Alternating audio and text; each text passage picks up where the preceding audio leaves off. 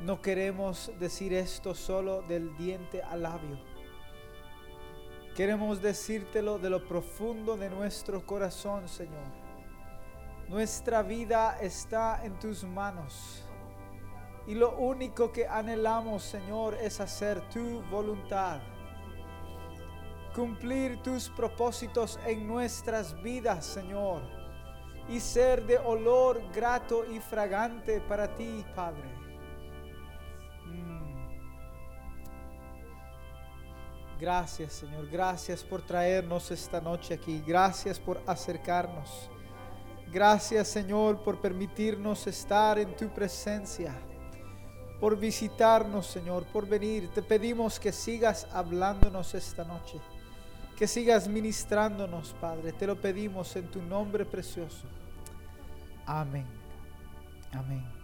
Pueden sentarse, hermanos.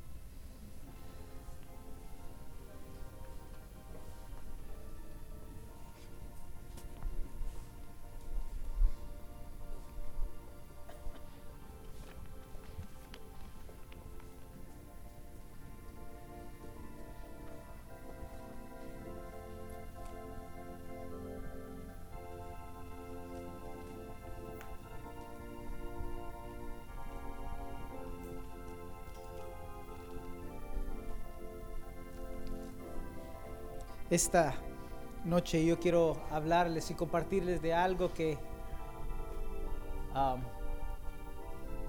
recientemente tuve la oportunidad de leer, pero impactó mi vida. Últimamente no he tenido mucho tiempo para leer. Ha sido tan corrido la situación que no, me he podido sentar a, a leer mi Biblia así a leer algo aparte de mi Biblia, muy poco. Pero el Señor en estos días recientemente me permitió leer algo que, impactó mi vida. Y yo, de algo de esto quiero eh, compartirles.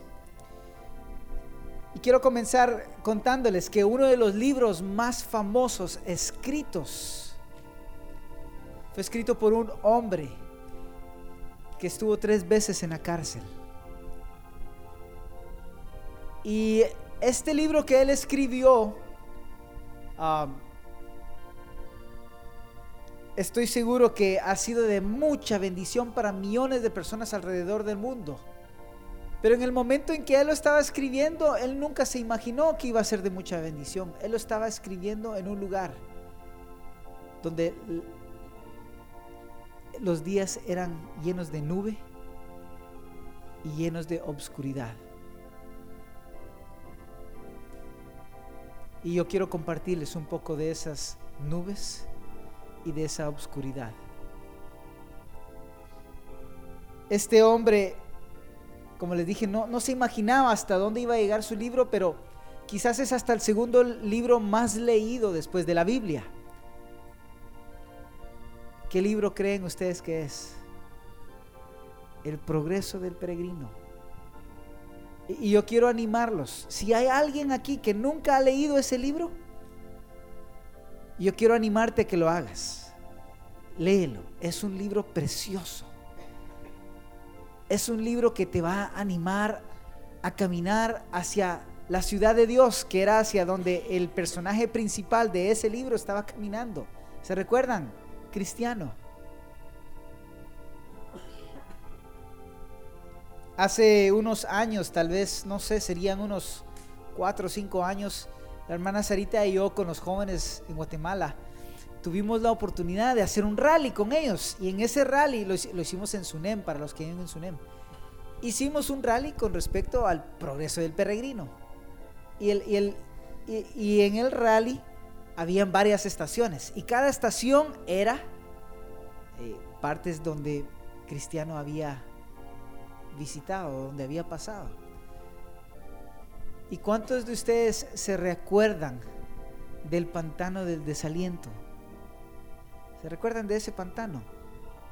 Cristiano va caminando y de repente cae, se desvía y de repente cae en el pantano del desaliento. Y estando en el pantano del desaliento, por sus propios medios, él no podía salir, por más que quisiera, él no podía.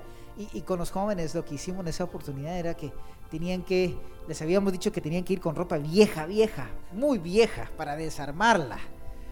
Y tenían que ir como en una, eh, eh, eh, una parte como de tierra y bien en, el suelo y, y esa era como que esa estación.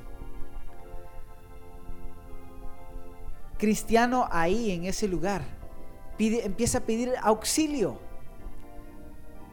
y, auxilio en, ese, en esa historia es, una alegoría del Espíritu Santo. Y llega, llega auxilio, que es un personaje en el libro, y, le extiende la mano y, y lo saca del pantano del desaliento. Pues esta noche yo quiero hablarles de un personaje de la Biblia que estaba en el pantano del desaliento. Y yo quiero que aprendamos algunas cosas de este personaje. Y les voy a dar algunas claves. Es un personaje difícil de, saber quién es. Y voy a empezar dándole algunas características y les pido, por favor, si alguien me llega a, descifrar quién es, por favor no lo diga. Lo, vamos a, tratar de descifrar entre todos al final. Entonces les voy a dar algunas claves, algunas características de, este personaje que estaba en ese pantano del desaliento. Primeramente fue de niño ungido por el profeta Samuel. El profeta Samuel llegó con su redoma y, y, le hizo caer aceite sobre su cabeza para ungirlo rey sobre Israel. Nadie ha dado, ¿verdad? Es muy difícil espérense, les voy a dar otra característica. Después de que fue ungido, ese niño, ese muchacho, fue llevado a la corte del rey Saúl. ¿Se recuerdan que Saúl estaba teniendo problemas con, espíritus que lo molestaban y, y no lograba controlarse? Y entonces uno de la corte del rey Saúl le dijo, mira, yo he escuchado de, un joven que sabe tocar muy bien el arpa. Y, quizás si él toca esa arpa aquí, su música, aquí en tu corte, quizás tú, puedas sentirte mejor. Y, y, lo llevaron ahí al palacio. Y él tocaba frente al rey Saúl. Nadie ha dado todavía, ¿verdad? Está muy difícil. Es más, Saúl quiso enclavarlo dos veces con su lanza contra la pared. Y ese joven se pudo, pudo y salvarse. Pero como no han dado, quiero darles otra característica de este joven.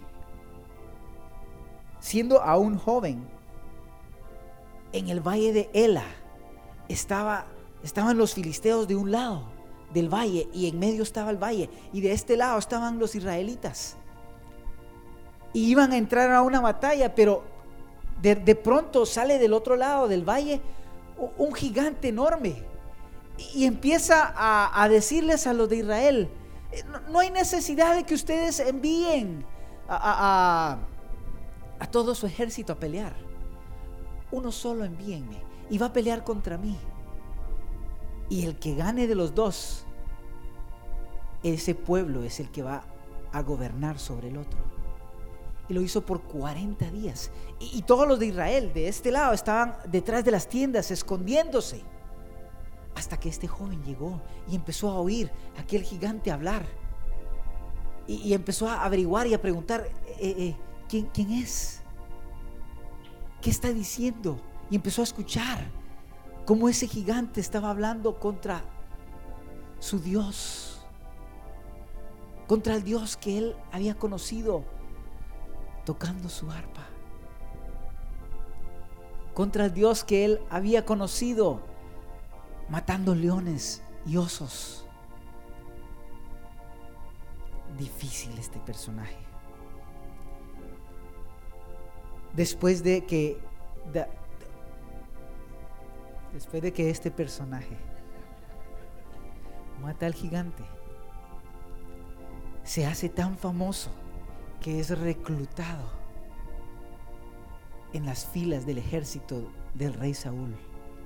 Y, empieza a hacerse famoso, porque entra y sale victorioso cada vez, entra y sale, entra y sale a las batallas de su Dios, de Israel contra los enemigos, y siempre ganaba y traía victorias para Israel.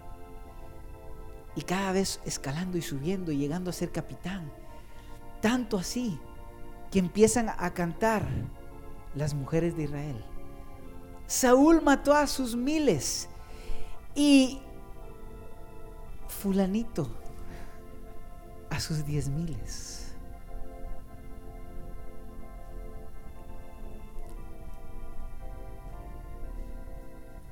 De pronto, fulanito, de la nada, cuando las mujeres empiezan a cantar eso, eh, al rey Saúl se levanta algo aquí adentro, pero algo terrible de celos. Y quiere matarlo. Y empieza a perseguirlos, a perseguirlo. Y ese fulanito pierde todo, hermanos, todo. Sus amistades, pierde su posición, pierde su familia y empieza a ser un perseguido. ¿De quién estoy hablando, hermanos? De David. Yo sé que nadie aquí no sabía quién fuera, pero estaba molestándolos. David. David, hermanos, de pronto está en una situación en el pantano del desaliento. Había tocado fondo. Había llegado a lo más alto, había llegado a tener una reputación, había llegado a, en, el pueblo a ser reconocido y de pronto todo le es quitado. Y empieza a ser perseguido y a esconderse en las montañas de Israel. Y es aquí, en este punto de su vida, que yo quiero que veamos algunas cosas de David. Vayan, acompáñenme por favor a 1 Samuel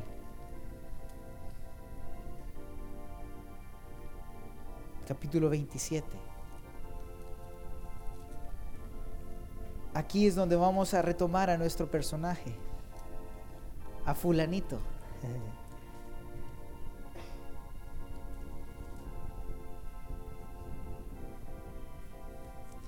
Y en nuestras vidas, hermanos, por eso es que estoy compartiéndoles esto, porque en nuestras vidas van a venir días de, nubes, Van a venir días de obscuridad, seguro. No necesariamente porque andemos mal, sino porque son inevitables. A veces Dios necesita hacer cosas en tu vida y en mi vida que no las va a lograr a menos que pasemos por ese tiempo de nubes, a menos que estemos en el pantano del desaliento.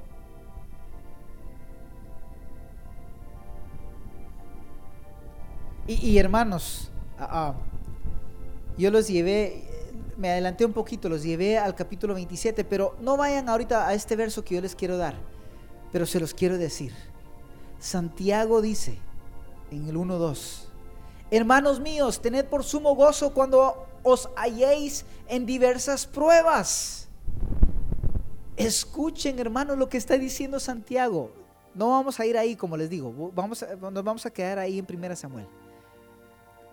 Cuando os halléis en diversas pruebas, que tengáis sumo gozo. Ahora, yo les pregunto, ¿ustedes pueden tener sumo gozo cuando están en las pruebas?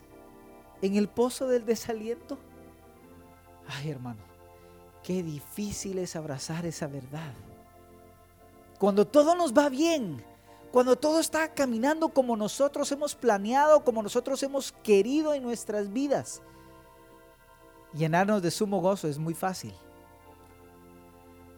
Pero sumo gozo en medio de las pruebas. Ay, Santiago, estás pidiendo mucho. ni siquiera pensemos en, en, ni siquiera digamos gozo. ¿Por qué no dijo tengamos gozo cuando estemos en medio de las pruebas. Él, quería que tuviéramos sumo gozo. Pero el problema con David aquí, hermanos, y aquí ah, vamos a regresar a 1 Samuel. El problema con David es la decisión que él tomó. Y esto es lo que yo quiero que aprendamos aquí de David. La decisión que él tomó, hermanos, afectó su vida por algún tiempo. Lo llevó a la desdicha, lo llevó a hacer componendas, lo llevó a, estar fuera de la voluntad de Dios por año y seis meses. Más bien dicho, 16 meses.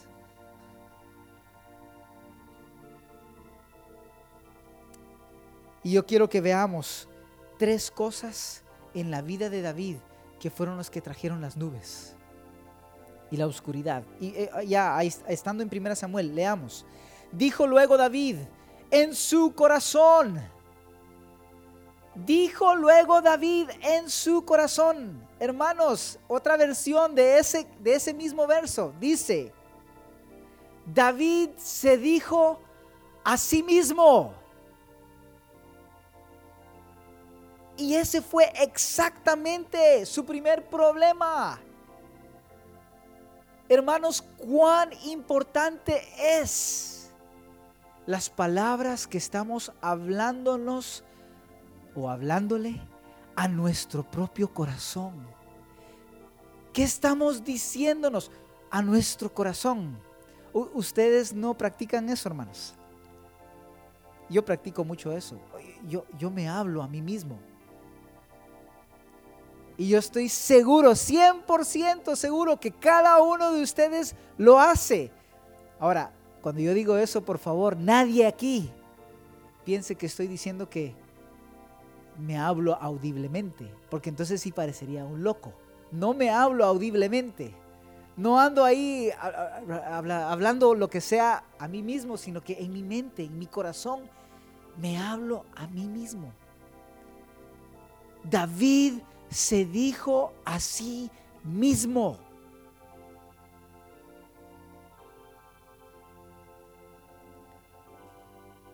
cuán importante es que estemos hablándole las palabras correctas a nuestro corazón, hermanos.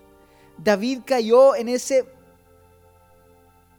pozo de desaliento, en, esa, en ese pantano del desaliento, porque él empezó a ver su vida desde un punto de vista puramente humano desde un punto de vista horizontal, ya no estaba viendo hacia arriba, estaba viendo solo su circunstancia en este momento de su vida. Y empieza a hablarse a sí mismo, pero no las palabras correctas. ¿Qué estás hablándole a tu corazón? ¿Qué estás diciéndole a tu corazón? ¿Qué estás hablándote?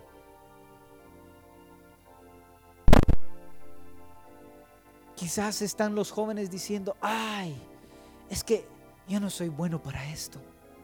Yo, eh, trabajando con muchos jóvenes, me he dado cuenta que muchos jóvenes muchas veces tienen eso en su corazón. Vamos, hagamos esto. Ay, yo no lo puedo hacer, hermano, mejor yo. Pero es porque en sus corazones ya se lo han dicho anteriormente. Yo no puedo. Es imposible para mí. quizás un niño haciendo su examen o sus pruebas, sus ejercicios en el colegio. Yo sé que ya van a salir de vacaciones y que ahorita lo último que quieren saber son cosas del colegio y lo entiendo, pero muchas veces agarran sus exámenes y están diciendo, o sus ejercicios, ah, no, esto, esto de matemáticas es imposible para mí. Y no lo están diciendo audiblemente, no se escucha, pero a sus corazones se lo están diciendo. ¿Qué estás diciéndole a tu corazón? Yo, yo pensaba en este ejemplo.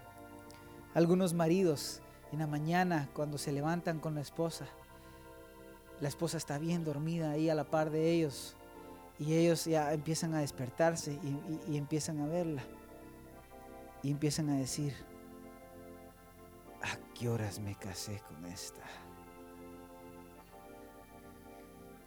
No lo dicen audiblemente, pero lo piensan. Pero cuán diferente sería si dijeran en su corazón esto? Señor, gracias. Gracias por la esposa que me has dado, Señor. Gracias por esta mujer tan especial. No la merezco, Señor. Pero tú has sido tan bueno conmigo. ¿Qué estás diciéndole a tu corazón? ¿Qué estás hablándole a tu corazón? David se dijo a sí mismo, pero hay que decir las palabras correctas.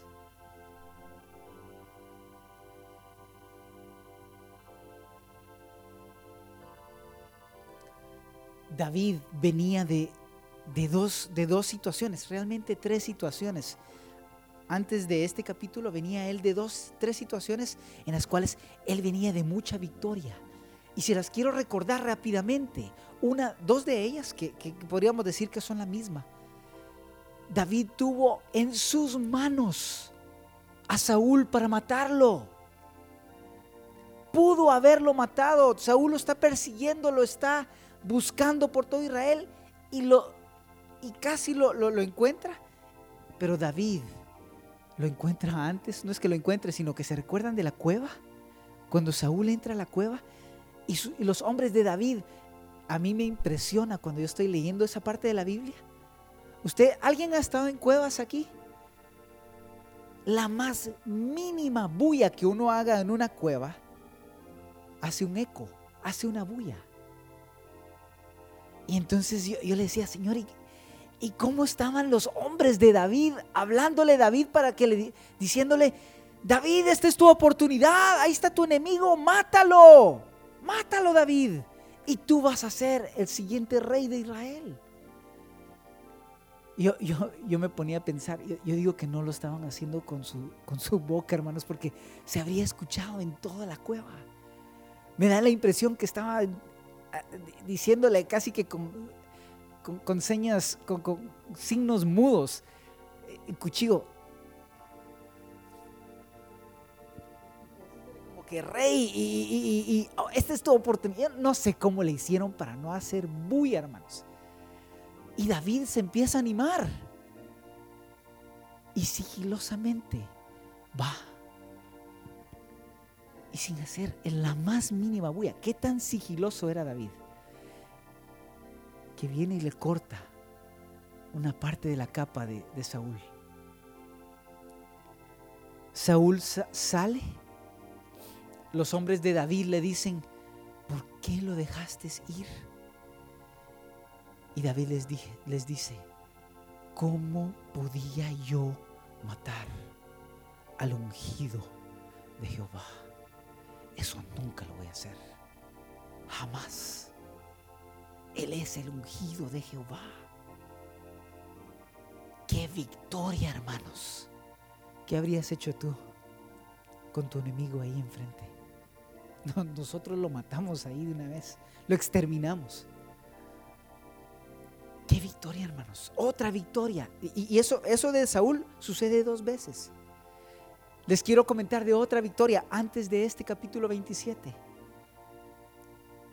David manda con los hombres de Naval, manda a un grupo de jóvenes y les dicen, quiero que vayan con Naval y le digan, y lo saluden y le digan, Naval, eh, David te manda saludos y quiere pedirte a ver si no estás dispuesto a darle algo. Se los estoy parafraseando, hermanos, porque no quiero leerlo, pero ustedes conocen la historia. Y Naval viene y dice, ¿quién es David? Muchos siervos hay que están huyendo de sus amos. Y regresan esos jóvenes a David y le dan la noticia. Y David se enfurece, hermanos. Se enfurece de tal forma, escuchen, que hasta parece exagerado. Le dice a sus hombres, envainen eh, eh, agarren sus espadas y cada quien agarre su espada y, vamos, vamos hacia donde está Naval. 400 hombres para, ir contra un solo hombre. 400 hombres. no les cree, no creen ustedes que es un poco exagerado la, pero así iba, hermanos. Estaba tan enojado por lo que Naval había hecho y había dicho que él estaba dispuesto a exterminar toda la casa de Naval. Pero viene Abigail, la esposa de Naval, y muy sabiamente lo detiene. Lo encuentra y lo detiene. Y ustedes conocen la historia. Y David le dice, bendita eres tú que me has venido a detener, que me has venido a parar para derramar sangre inocente. Otra victoria, otra victoria. Y estando en esas victorias viene David y se dice en su corazón a sí mismo, y esta es la segunda cosa que quiero que veamos, cuando venimos del monte y bajando, bajando del monte, somos muy vulnerables. Pero veamos la segunda razón por la que vienen las nubes. ¿Qué fue lo que se dijo David a sí mismo? Sigamos leyendo. Dijo luego David en su corazón, al fin seré muerto algún día por la mano de Saúl. ¿Cómo sabía David esto, hermanos? ¿Será que David tenía una, bola de cristal ahí con él que podía ver el futuro? David lo que está haciendo aquí, hermanos, es, es un razonamiento pesimista. Que Dios nos libre del pensamiento pesimista. El pesimista, el pesimista siempre está enfocándose hacia el futuro de algo que no ha sucedido y todo lo pone sombrío, todo lo pone triste, todo lo pone negativo, todo lo pone... David, eso es lo que está haciendo aquí. Empieza a decirse, al fin seré muerto por, por Saúl. Pero David no podía saber que así fuera a ser. Es más, Dios lo había librado muchas veces ya de la mano de Saúl. Pero empieza a entrar en su corazón el pesimismo. Que Dios nos libre de un corazón pesimista. Nadie aquí conoce el, futuro. Y el pesimista siempre se anda concentrando en problemas potenciales del futuro. yo, admiro mucho al hermano Carlos, al pastor, porque él es una persona muy positiva. Y cuando, cuando haya situaciones que suceden o que están por suceder a futuro, el pensamiento de él, y es el pensamiento que todos debiéramos de tener, cuando lleguemos a cruzar ese puente, preocupémonos, hasta que lleguemos a cruzar ese puente, pero antes no nos preocupemos, Dios tiene el control. Pero nosotros nos empezamos a preocupar y empezamos a afligirnos. Qué horrible es vivir una vida así, hermanos, afligidos por cosas que están más allá a futuro y que no están sucediendo todavía. Pero según nosotros tenemos una bola de cristal y ya sabemos todo lo que va a pasar. y tú no tienes la menor idea de lo que Dios tiene planificado para tu vida.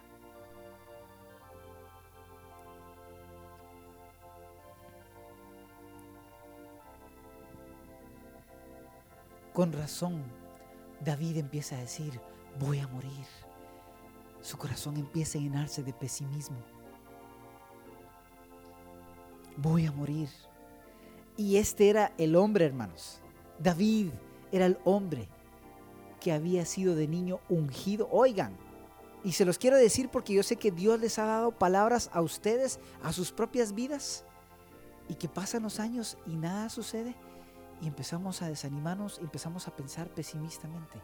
Este era el hombre que de niño había sido ungido para ser el rey futuro de Israel por el profeta Samuel. Este era el hombre que estaba siendo confirmado por Abigail, que él era el próximo rey. Ella llega y le dice, tú serás el, soberano de Israel, el próximo rey. Jonatán mismo, el hijo de Saúl, le estaba a decir, tú vas a ser el que va a gobernar después de mi padre. Jonatán debió haber estado pensando, no, yo voy a ser el próximo rey. Pero no, hermanos, él estaba diciéndole a David, David, tú vas a ser el próximo rey de Israel. Saúl mismo, quiero leerles lo que Saúl le dice a David. Saúl le dice, yo sé que tú ciertamente has de reinar y que el reino de Israel ha de ser estable en tu mano. ¿Y qué hace David con todo eso, con todas esas palabras que Dios le estaba confirmando vez tras vez? ¿Qué hace David? Ay, voy a morir. Al fin voy a ser muerto por Saúl. Pero él no podía saber el futuro,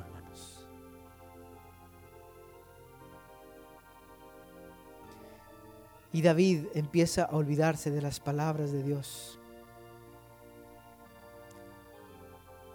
Nos volvemos pesimistas, hermanos, cuando empezamos a poner nuestros ojos en nosotros mismos. Cuando empezamos a poner nuestros ojos en lo que nosotros podemos hacer, empezamos a ser pesimistas. Y Dios nunca, nunca ha puesto pensamientos pesimistas en nuestro corazón.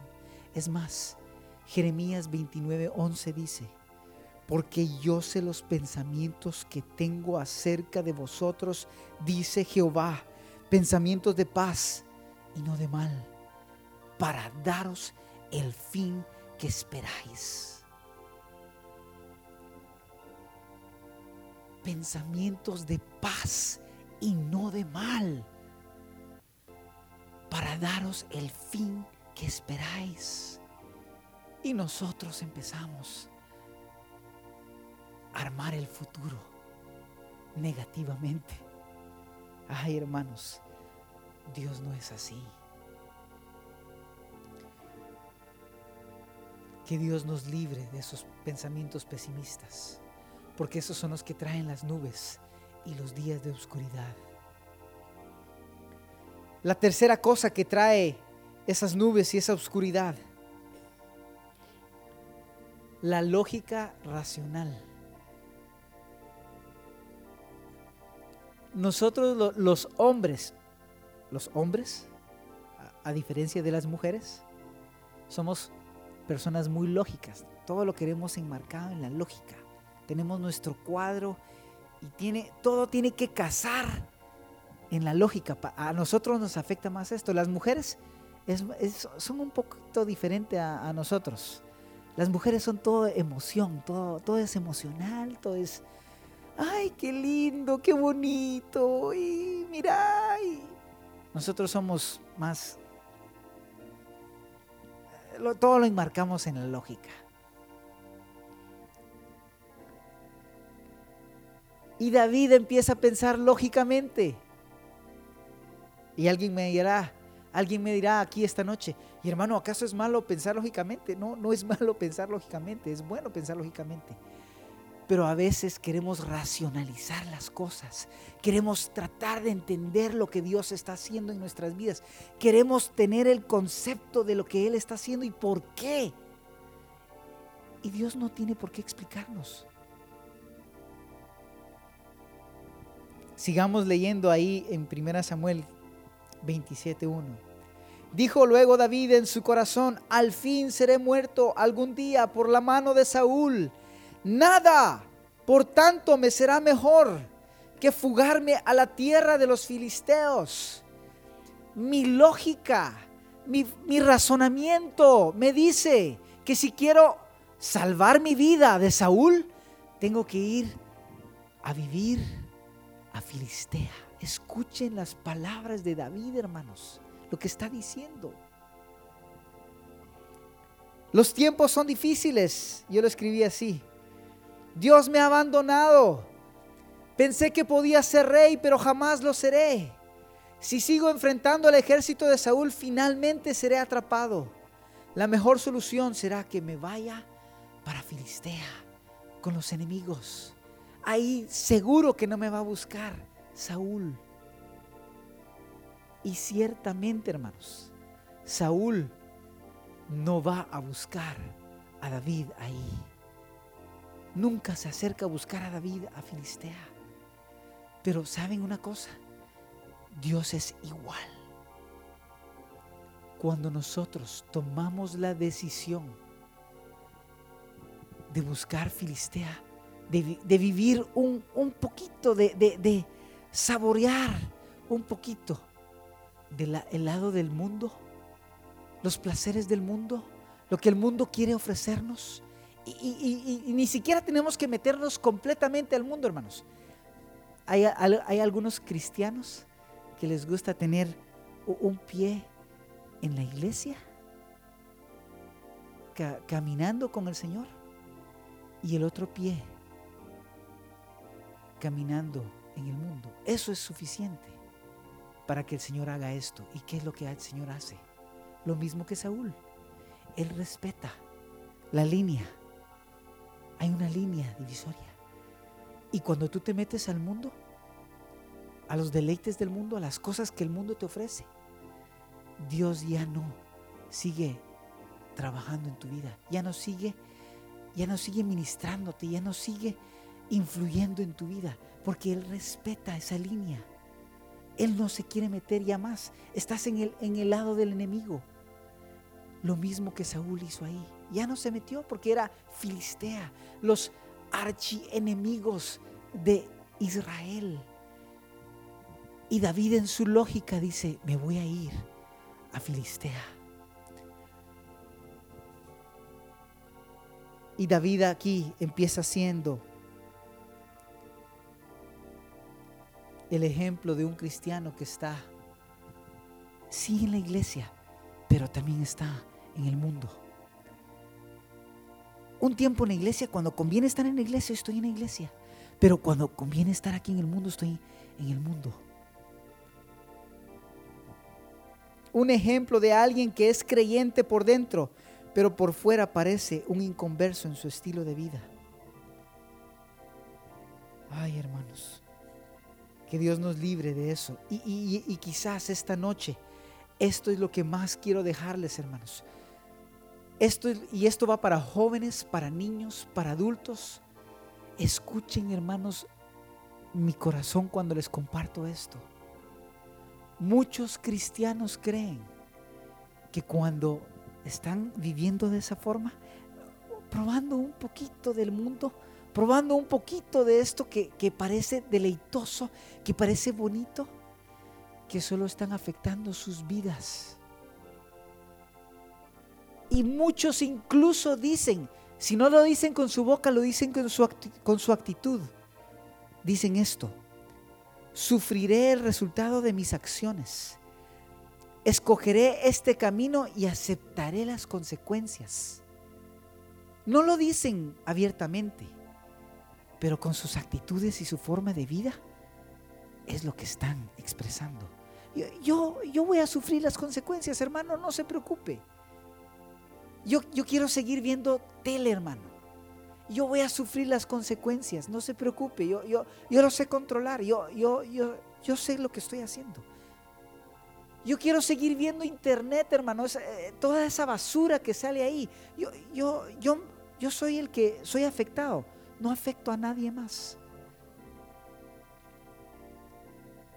Yo acepto las consecuencias.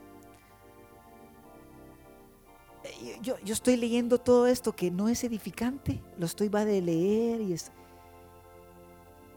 Pero yo acepto la, consecuencia.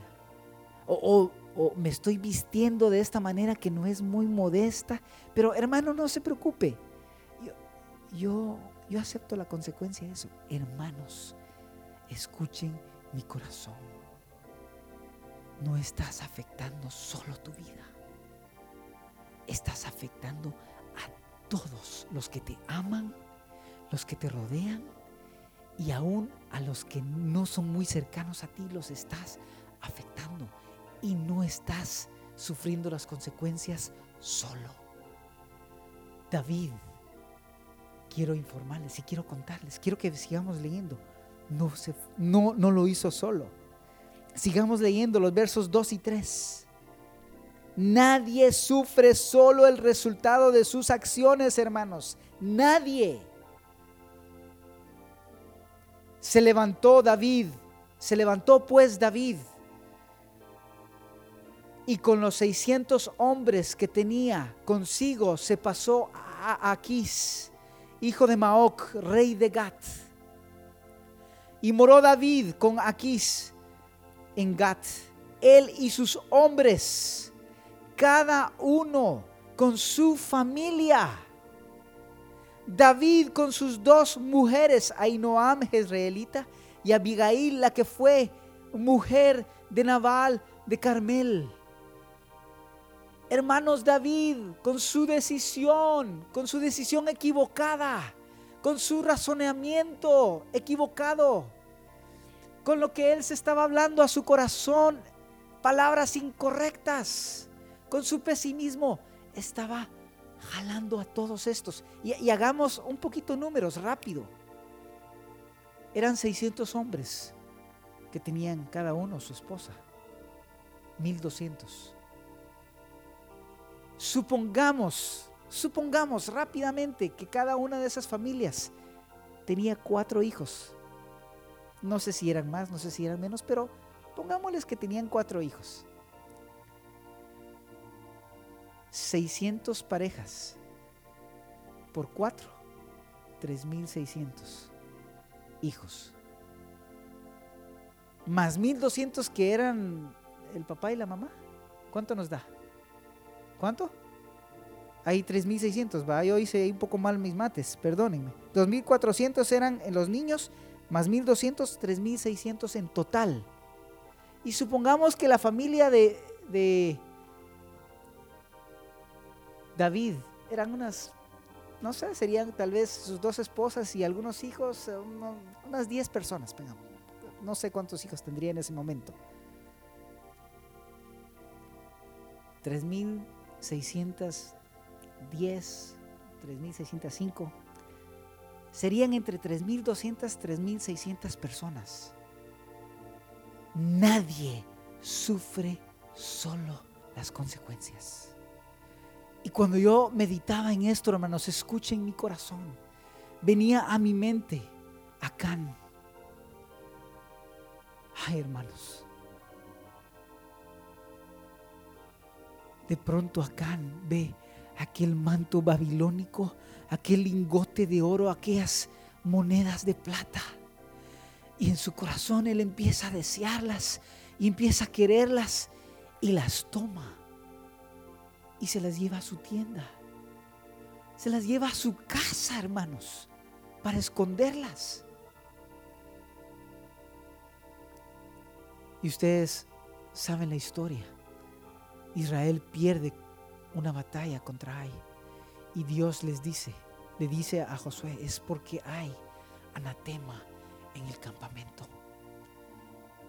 Ay, hermanos, esto me, me daba temor. Porque Josué empieza a llamar a las tribus de Israel. Y de las doce tribus, la tribu de Judá se queda. Todas las demás quedan libres, exentas. De la tribu de Judá llaman a la casa, no me recuerdo el nombre, pero a una de las casas de la tribu de Judá. Y toda la tribu de Judá queda exenta y solo queda esa casa. De esa casa llaman a un padre o a un hombre, no sé si en ese momento ya solo un hombre, pero cada vez va dividiéndose y quedan exentos un grupo y queda exento un grupo, hasta que llega a quedar un solo hombre, Acán. Y Josué le dice, da gloria a Dios, dime qué has hecho. Y Acán le empieza a decir, esto y esto vi y esto y esto tomé y están escondidas en mi tienda, debajo de mi tienda. Y Josué inmediatamente manda a unos hombres a ver si es cierto. Y hermanos, así como Acán dice, así es. Y lo traen y lo ponen delante del pueblo. Y agarran Acán. Pero la Biblia no se queda ahí. Agarran todas sus pertenencias, todos sus animales. Y esto es lo que más me duele, hermanos. Agarran a toda su familia, sus hijos, sus hijas. Y esos hijos y esas hijas seguramente tenían hijos también. Y se los llevan a todos al valle de Acor. Y ahí los apedrean. Y ahí los queman. Nadie sufre las consecuencias solo. Señor, líbranos de, de, creer que yo voy a sufrir la consecuencia solito. Yo voy a seguir en esto, allá escondido. Esto, esto soy solo yo y Dios. Hermanos, jóvenes, ustedes pueden jalar a sus más cercanos. Mamá, esposa, tú puedes estar jalando a las consecuencias a tu familia. Padre, papá, hombre, tú puedes estar jalando esas consecuencias a tu familia. Y qué triste sería, hermanos, que termináramos así. Pero yo quiero tirar la moneda, porque esto tiene dos caras. Tiene dos caras la moneda. Es viceversa también. Padre, tú puedes jalar a tu familia a correr en pos de Dios como nunca antes. Tú puedes atraerlos a tus hijos, a tu esposa, a buscar la presencia de Dios como nunca antes. Si tú empiezas, mamá, tú puedes empezar a jalar a tu esposo. Si no está caminando con Dios, si no quiere caminar con Dios, si no quiere buscar las cosas de Dios, tú puedes empezar a traer la, presencia de Dios a tu casa. Tiene dos lados la moneda, hermanos. Así como se pueden sufrir las consecuencias para mal, tú puedes traer las consecuencias para bien. La presencia de Dios en tu casa. Joven, si tus papás no están caminando con Dios, oh, qué lindo sería que tú trajeras ese olor agradable a tu casa. La presencia de Dios a tu casa, que tú ministraras en tu casa al Dios vivo y que tus papás empezaran a decir, ¿qué, qué está pasando en tu vida? Hay algo diferente, hay algo distinto, algo está sucediendo. Hay algo en el ambiente de la casa que nunca habíamos vivido. ¿Qué está sucediendo? ¿Qué estás haciendo? Papá, es la presencia de mi Dios. Yo quiero que tú lo sientas también. Yo quiero que tú lo vivas. Yo quiero que tú lo experimentes. Sí, Acán sufrió las consecuencias de una forma negativa, pero tú, tú puedes hacer todo lo opuesto. Y esto va para los padres, esto va para las madres, esto va para cada joven, hasta los niños pueden atraer la presencia del Señor en sus casas. Hermanos, que esa sea lo que traigamos, que eso sea lo que traigamos a nuestras casas. Amén. Pónganse de pie, hermanos.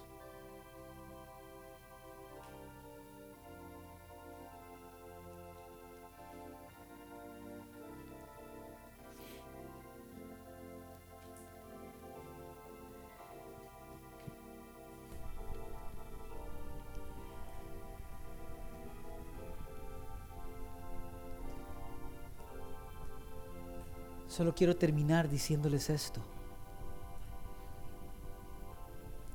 Cuando abrimos la puerta, aunque sea un poquito para las cosas del mundo, es tan sutil, hermanos, es tan sutil que no nos damos cuenta a qué horas hemos sido atrapados.